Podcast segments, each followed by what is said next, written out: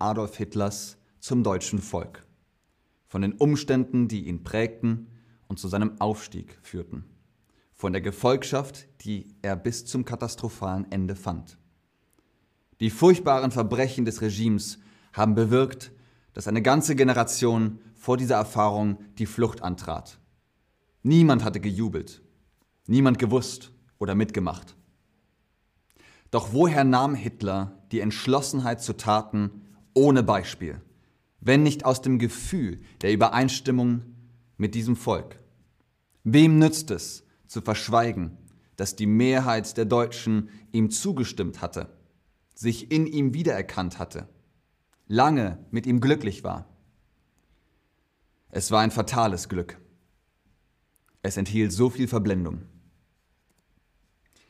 Damit geht es also los. Das ist der Haftungsausschluss. Bedenkt, es ist Geschichte und Geschichte ist immer mit Leid verbunden. Die deutsche Geschichte Teil 5 ist das Dritte Reich. Der Erste Weltkrieg ist also vorbei. Der ging von 1914 bis 1918. Die Weimarer Republik wurde gegründet. Warum? Viele Soldaten sind nach Hause gekommen und die hatten keine Lust mehr auf Krieg. Kaiser Wilhelm hat gesagt, geht, kämpft, kämpft für Deutschland, kämpft für den Kaiser und für das Kaiserreich. Die Soldaten haben gesagt, nein, wir wollen nicht. Aber die Soldaten wussten auch nicht, was sie machen sollten. Sie waren das Kämpfen gewöhnt. Sie haben lange Zeit in Gräben gesessen. Sie wussten nicht mehr viel vom zivilen Leben. Und die Straßen waren voller Gewalt. Anarchie herrschte. Und die Weimarer Republik konnte sich von diesen Soldaten unterstützen lassen. Und so war die Weimarer Republik mit Demokratie gegründet worden. Aber das ging nicht lange. Sie stellten die Säulen des Nationalsozialismus dar, denn auf dieser Basis konnte Adolf Hitler an die Macht kommen. Deutschland erwache. Der Schrei hatte stets mehr bedeutet als eine politische Parole. Es war ein Schrei nach Erlösung. Was ist Erlösung? Es war also eine Zeit, in der die Menschen nach Erlösung gerufen haben. Sie wollten erlöst werden. Was ist Erlösung? Ich leide, mein Leiden soll aufhören oder etwas verschwindet im Wasser. Das ist Auflösen. Wenn ich Zucker nehme, Salz nehme, dann löst es sich im Wasser auf. Erlösung hat mit Leid zu tun. Ich leide, bitte, erlöse mich, hab doch Gnade. Ich leide so sehr, erlöse mich. Deutschland hat gelitten. Der Krieg war vorbei, die Wirtschaft war im Keller, die Politik war Chaos. Die Weimarer Republik wollte die goldenen Zwanziger nutzen, um eine neue Zukunft zu gründen, aber es fehlte Arbeit, es fehlte Wohnraum, es fehlte Perspektive. Hitler hat sich das zunutze gemacht.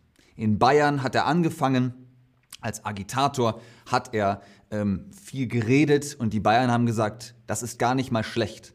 In Bayern war auch sehr viel Kommunismus unterwegs und die wollten keinen Kommunismus. Die wollten sagen, nein, Kommunismus ist schlecht, wir wollen das nicht. Der Schrei lebte vom Bild politischer Macht. Deutschland erwache, das war die Parole. Es war die Verheißung, dass die Nation geeint unter einem Zeichen und einem Mann einen neuen Morgen erleben werde. Das hat er ihnen versprochen.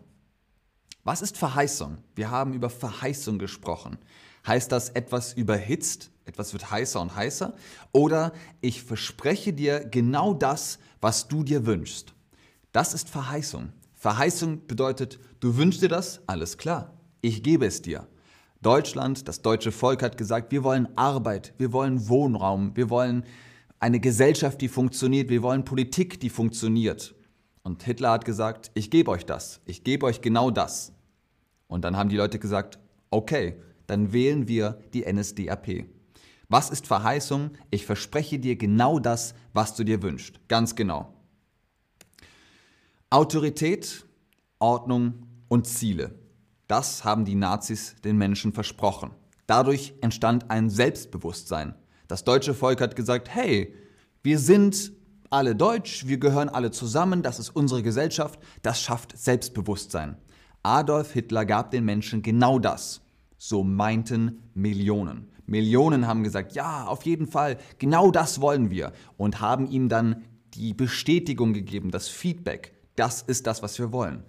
Arbeit, Wohnraum und Sicherheit, das hat die Propaganda versprochen Und da haben die Leute gesagt, gar nicht schlecht. Aber sowas kostet. Es hat einen Preis und der Preis war furchtbar. Es war ein furchtbarer Preis.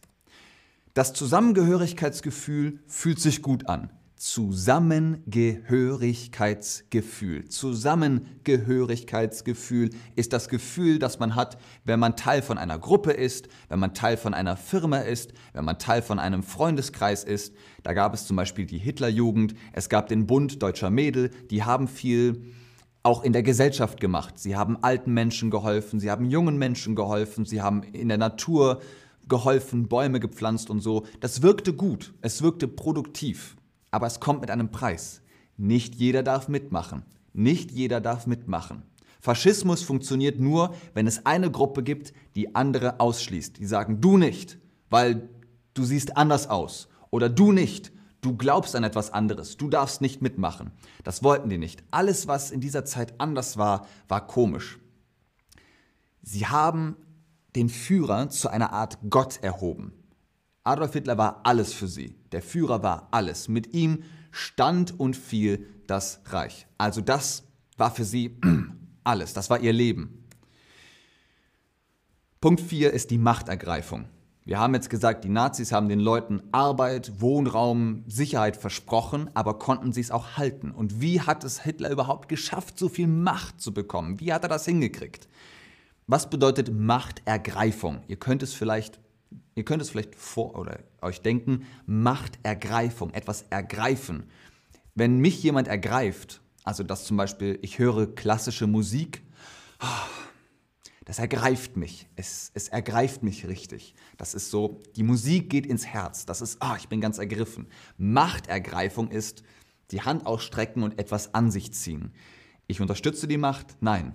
Ich nehme mir die totale Kontrolle. Das ist Machtergreifung.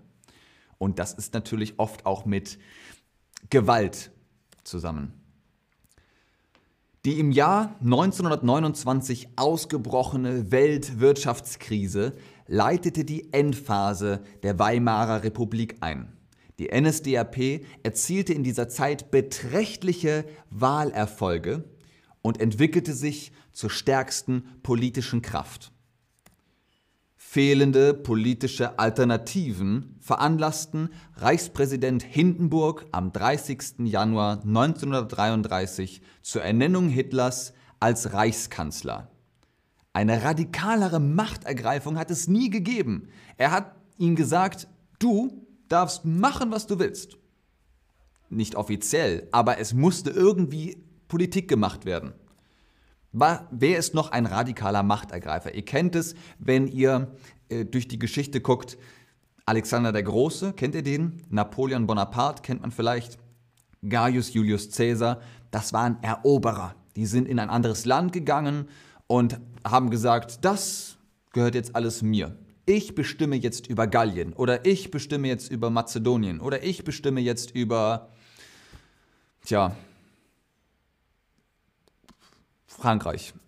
Auf jeden Fall ist das eine radikale Machtergreifung. Radikal, weil es gibt kein Wenn und Aber, es gibt keine Alternative, es gibt keine Option. Ich sage, das machen wir jetzt so und das ist radikal. Ganz genau. Das sind also, ähm, Jeanne d'Arc war keine Machtergreiferin und Hildegard von Bingen war eine Nonne in einem Kloster, die sehr viel über Kräuter aufgeschrieben hat, über Arznei und Medikamente. Ähm, die gibt es also wirklich, diese Personen, aber nur die drei sind radikale Machtergreifer, Eroberer. In den folgenden Monaten ließen die Nazis, vor allem nach dem Reichstagsbrand, die Grundrechte außer Kraft setzen und errichteten eine totalitäre Diktatur. Das sind viele komplizierte Wörter. Die Grundrechte, die sagen, wir sind alle gleich vor dem Gesetz, wir werden alle gleich behandelt vor dem Gesetz, die wurden einfach gelöscht. Sie haben die Grundrechte außer Kraft gesetzt und die eigenen Regeln gemacht. Und das bedeutet Diktatur. Ein Diktat, eine Diktatur heißt, ich sage und ihr alle müsst es auch machen. Was war der Auslöser für die politische Radikalisierung? Ich sage es nochmal. Was war der Auslöser für die politische Radikalisierung? Was ist Radikalisierung? Radikal heißt alles weg.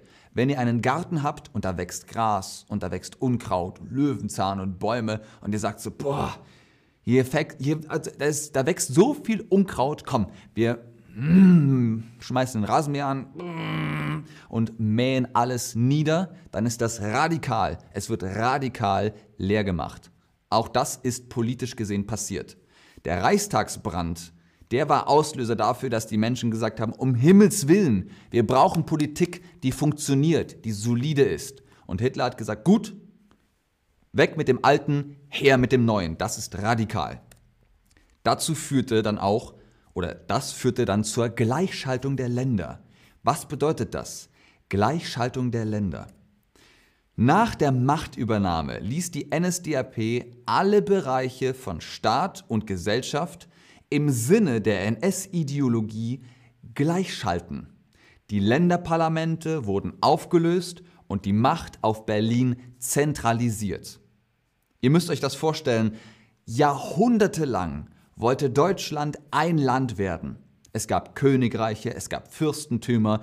Das Heilige Römische Reich deutscher Nation, erinnert euch, das Mittelalter, hat versucht, ein Land aus Deutschland zu machen, hat nicht funktioniert.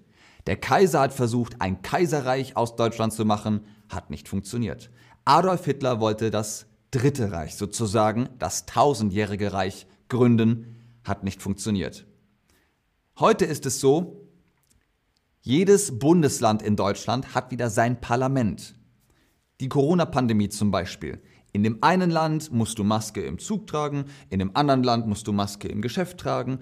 Wieder in einem anderen Land musst du eine andere Regel einhalten. Jedes Land hat seine eigenen Regeln. Wir sind trotzdem vereint, wir sind die Bundesrepublik Deutschland, aber die Länderparlamente haben unterschiedliche Regeln. Ja, Deutschland hat 2022 wieder Parlamente, damals nicht. Und wofür steht NSDAP? Ist das die Nationalsozialistische Partei Deutschland oder ist das Neosozialdemokratie Arbeiterpartei? Die NSDAP hat gesagt, keine Parlamente, wir haben einen Führer und der sitzt in Berlin und in Berlin wird alles entschieden. Kennt ihr das? Kennt ihr das vielleicht noch? Das Imperium Romanum hat das genauso gemacht. Das ganze Imperium wurde in Rom kontrolliert. In Rom saß im Forum Romanum der Senat auf dem Kapitolhügel und die haben alles entschieden, was im großen Imperium passiert. Und so war es im Dritten Reich auch. Die NSDAP hat gesagt, das ist übrigens die Nationalsozialistische Partei Deutschland, wir entscheiden hier in Berlin über das ganze Deutsche Reich. Wie gesagt, jahrhundertelang will Deutschland geeint sein. Jetzt ist es passiert. Und die Leute waren so, wir haben Selbstbewusstsein, wir wollen jetzt alles machen, was der Führer uns sagt, weil der Führer hat uns Arbeit gegeben, der hat uns Geld gegeben, der hat uns Wohnraum gegeben, wir tun, was er will. Austritt aus dem Völkerbund führte dazu, dass man viele Leute auch einfach ausschließen konnte. Man hat die eigenen Regeln gemacht. Per Gesetz wurde die Neubildung von Parteien verboten. Es gab nur noch eine Partei, die NSDAP. Eine Partei und einen Mann, einen Führer.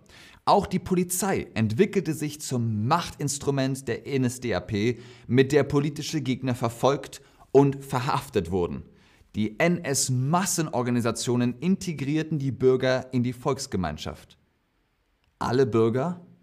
Nein, nicht alle Bürger. Damals gab es zwar Gerichte, aber die waren nicht unparteiisch. Diese Gerichte waren Nazi-Gerichte. Jemand, der verhaftet worden ist und vor Gericht kam, der hatte nicht viel Chancen.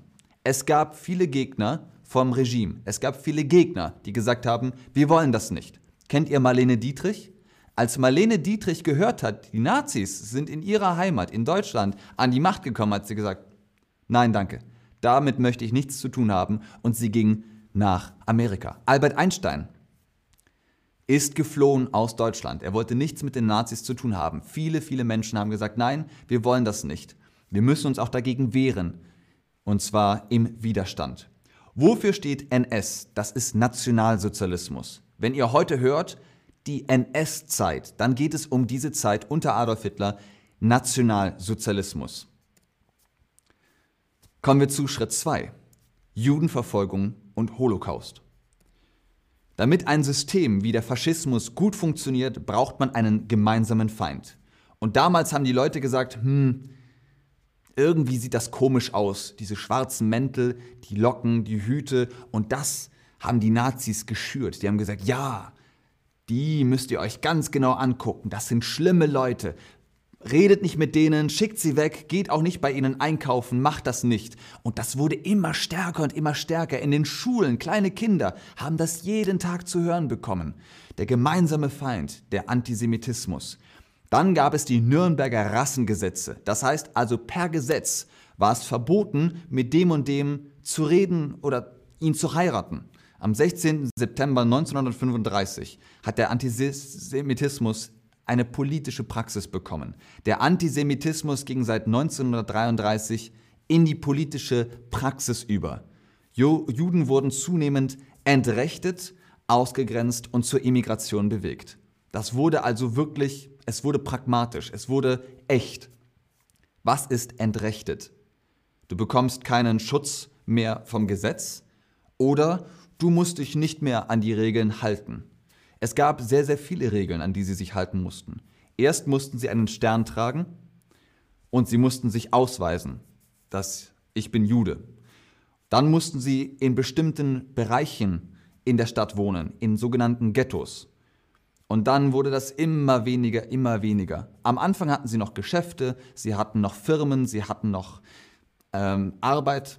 Und das wurde immer weniger. Sie wurden entrechtet. Sie bekamen auch keinen Schutz mehr vom Gesetz. Sie waren jemand anders per Gesetz.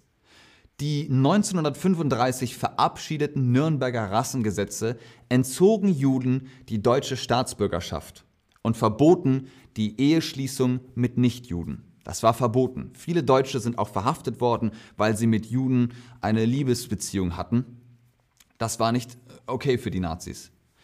Und schließlich gab es am, schließlich am 9. November 1938 gab es die Reichspogromnacht. In zahlreichen Orten des Deutschen Reichs kommt es in der Nacht zu Angriffen auf jüdische Geschäfte und Synagogen. Deswegen nennt man es auch die Reichskristallnacht. Juden werden infolgedessen zunehmend verhaftet und in KZs deportiert. Und dann kommen wir zum Holocaust. Der Holocaust ging so in seiner intensiven Phase von 1940 bis 1945, fünf Jahre lang, wurden im Zweiten Weltkrieg die industrielle Vernichtung der europäischen Juden in KZs, unter anderem Auschwitz, durchgeführt. Wofür steht KZ? Wisst ihr das? Ist das das Arbeitskraftzentrum oder das Konzentrationslager?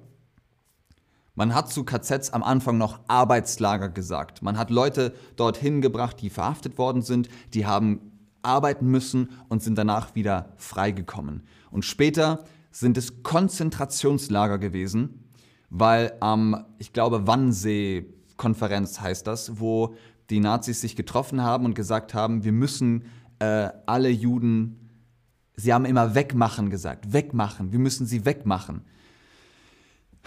Ähm, Entschuldigung. Sie haben damit angefangen, also es war, ja, KZ steht für Konzentrationslager. Sie haben sich darauf konzentriert. Das ist das Wort konzentrieren, ein Lager, auf das sich konzentriert wird, die Juden systematisch zu ermorden. In den Konzentrationslagern starben 11.590.000 Menschen.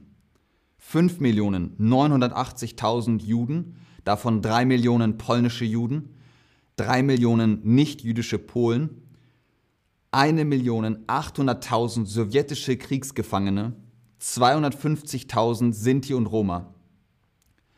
Die anderen 560.000 bestanden aus europäischen, nicht-sowjetischen Kommunisten sowie Sozialisten, Sozialdemokraten, Liberalen, Homosexuellen, Zeugen Jehovas, Freimauern, geistig Behinderten, Körperbehinderten und sogenannten deutsch-österreichischen Kriminellen. Man hat kurz gesagt, die Unerwünschten. All diese Unerwünschten wurden in die Konzentrationslager geschickt. Wie sagt man dazu? Dies war eine Katastrophe von noch nie dagewesener Dimension oder Dimension. Wie nennt man das? Es war eine Grausamkeit ohne Beispiel. So etwas hat es noch nie gegeben. So viele Menschen in diesem Zeitraum industriell, das war systematisch. Das hat nur funktioniert, weil der Faschismus so tief drin war in den Menschen, in dem System. Und wenn das System dich nicht will, das ist sehr, sehr schwer. Das war eine Katastrophe von noch nie dagewesener Dimension. Ganz genau. Dies war eine Katastrophe von noch nie dagewesener Dimension. Ich habe davon gesprochen, es gab Widerstand. Es gab auch Widerstand gegen das Regime. Habt ihr von Sophie Scholl gehört? Sophie Scholl hat mit ihrem Bruder Hans die weiße Rose, die rote Rose oder die blaue Rose gegründet und sie haben gegen das Regime gearbeitet. Es gab viele Menschen, zum Beispiel Oskar Schindler, der Juden und andere KZ-Häftlinge aus den KZs herausgeholt hat. Er hat eine Liste, guckt euch den Film von Steven Spielberg an, Schindlers Liste. Er hat eine, das ist wahr, das ist wirklich passiert, eine Liste geschrieben und hat gesagt, diese Menschen, die brauche ich alle. Mehr, ich brauche mehr, ich brauche mehr auf dieser Liste. Die müssen da raus, die müssen für mich arbeiten. Und so sind sie dem Tod entgangen. Es gab Widerstand, genau. Sophie Scholl und ihr Bruder haben die Weiße Rose gegründet und die haben gegen das Regime gearbeitet. Aber das war noch nicht alles. Es gab noch den Krieg. Wie sieht es mit der Außenpolitik Hitlers aus? Hitler hat 16, am 16. März 1935 die Wehrpflicht eingeführt. Was ist Wehrpflicht? Wehrpflicht heißt, jeder junge Mann ab einem bestimmten Alter muss den Dienst an der Waffe leisten. Er muss in die Armee, er muss ins Militär, in dem Fall war das die Wehrmacht. Das gab es vorher nicht. Das gab es vorher nicht. Es gab auch keinen Grund. Der Erste Weltkrieg war vorbei. Und er hat den Überfall auf Polen begangen. Am 1. September 1939 begann der Krieg offiziell. Zu Hitlers außenpolitischen Zielen gehörten die Revision des Versailler Vertrags, also er wollte das annullieren, und die Eroberung von Lebensraum im Osten. Er wollte im Norden, das ist Osten, ne? Das ist euer Osten. Das ist, äh, er wollte Lebensraum haben für Bauern, für Familien, äh, Land, das die Leute da bekommen können. Er begann 1935 mit der geheimen militärischen Aufrüstung. Was ist die Aufrüstung? Das bedeutet, man produziert Waffen, Panzer, Helme, Uniformen und er hat mehr und mehr davon gemacht. Zu dem Teil von Deutschland, das heute jetzt wieder dazugehört, ähm, gehörte auch ein Teil von Frankreich. Frankreich hatte das Rheinland besetzt und damit hat er angefangen. Er hat erst Soldaten ins Rheinland geschickt und hat gesagt, nein, nein, das gehört uns. Das ist, gehört zu Deutschland, nicht zu Frankreich. Und hat dadurch dann auch sehr viel Macht bekommen und hat später gar nicht mehr so viel mit Generälen gesprochen. Er hat selbst alles entschieden. Er hat gesagt, ich bestimme, wo Krieg geführt wird. Auch das gab es vorher nicht. Vom Krieg versprach man sich Land, Geld und Macht, ganz genau. Man wollte Land, Geld und Macht, Lebensraum im Osten. Deswegen ist er über Polen Richtung Russland gegangen.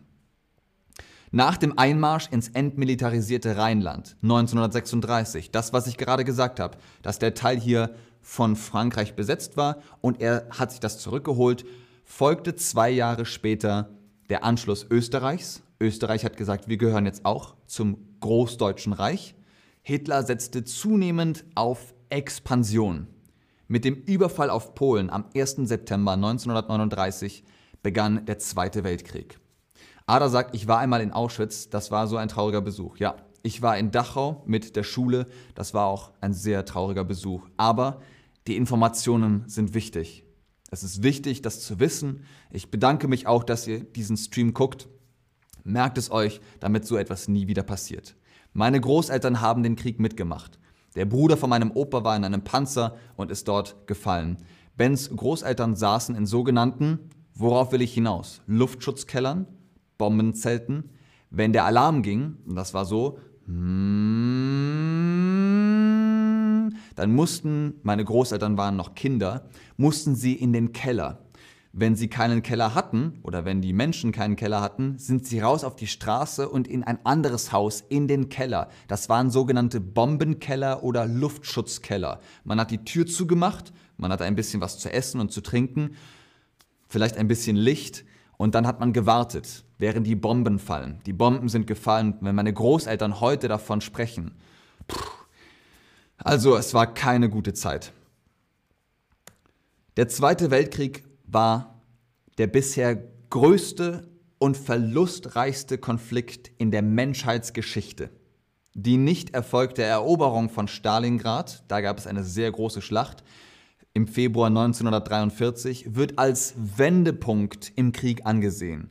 Die 6. Armee war das, glaube ich, wurde fast vollständig vernichtet und damit hat der Krieg sich gewendet. Die Nazis mussten sich zurückziehen die Russen sind gekommen, die Sowjets sind gekommen, die Amerikaner sind gekommen, die Alliierten sind gekommen. Es war vorbei. Ab da an ging es nur noch bergab. Der danach vom deutschen Propagandaminister Goebbels ausgerufene totale Krieg, kennt ihr das vielleicht? Wollt ihr den totalen Krieg? Und die Leute haben gesagt, ja. Das waren aber auch alles angeheuerte Leute in dem äh, Sportstadion. War noch, nur noch eine Durchhalteparole eines bereits verlorenen Krieges. Was, was, was ist eine Durchhalteparole? die Durchhalteparole war, wir müssen kämpfen bis zum Schluss. Er hat den Volkssturm ausgerufen. Ihr seht hier im Bild, einfache Bürger und Bürgerinnen haben Waffen bekommen, die konnten überhaupt nicht damit umgehen. Und Hitler hat später gesagt, in diesem Krieg gibt es keine Zivilisten. Das deutsche Volk hat den Krieg gewollt, jetzt soll es ihn auch bekommen. Aber am 8. Mai 1945, Hitler war längst tot, ähm, hat die Wehrmacht kapituliert. Damit war der Krieg endgültig vorbei. Und Veronika sagt es ganz richtig, lass Frieden sein. Ich bedanke mich fürs Einschalten, fürs Zuschauen, fürs Mitmachen. Vielen Dank, dass ihr Respekt gezeigt habt. Ihr wisst, diese Zeit ist sehr, sehr schwierig. Bis heute ist das immer noch ein Problem, das Deutschland mit sich herumschleppt. Im nächsten Stream, im nächsten Geschichtsteil, wenn wir über die DDR und die BRD sprechen, sprechen wir darüber, wie es war in der Schule, in der Nachkriegszeit, wie die Leute damit umgegangen sind mit dem Thema. Ähm, aber bis dahin gucke ich jetzt nochmal in den Chat. Und Max schreibt es, genau, Ben, es ist sehr wichtig, dass wir darüber lernen, auch wenn es schwierig ist. Und äh, Lubika32 sagt, diese Informationen sind sehr wichtig und wir müssen diese Geschichte weiterzählen. Vielen Dank dafür. Ganz viel Liebe an euch da draußen. Alles Gute. Bis zum nächsten Mal. Tschüss und auf Wiedersehen.